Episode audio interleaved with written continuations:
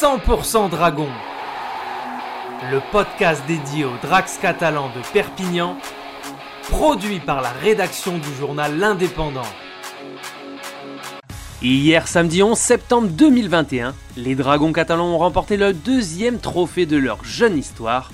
En recevant le League Leaders Shield, les hommes de Steve McNamara sont récompensés d'une saison extraordinaire en terminant en tête de la saison régulière. À trois semaines de la demi-finale qui aura lieu jeudi 30 à Perpignan, les Dragons ont le temps de savourer mais attendent quelque chose d'énorme et d'encore plus fort à aller chercher à Old Trafford. En attendant, contre les Giants d'Udderfield, les hommes de Bernard Gouache n'ont joué que 25 minutes en s'inclinant sur le score de 18 à 30.